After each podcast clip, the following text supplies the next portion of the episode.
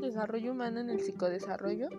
Bueno, estos van muy de la mano ya que ambos son la evolución y el crecimiento del ser humano, las capacidades que van obteniendo, el lenguaje y habilidades que ellos tienen.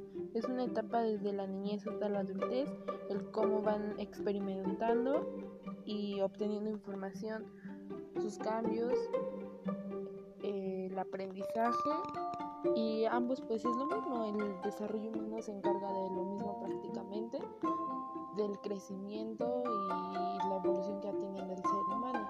El psicodesarrollo pues es igual, la evolución, el aprendizaje, habilidades que va obteniendo.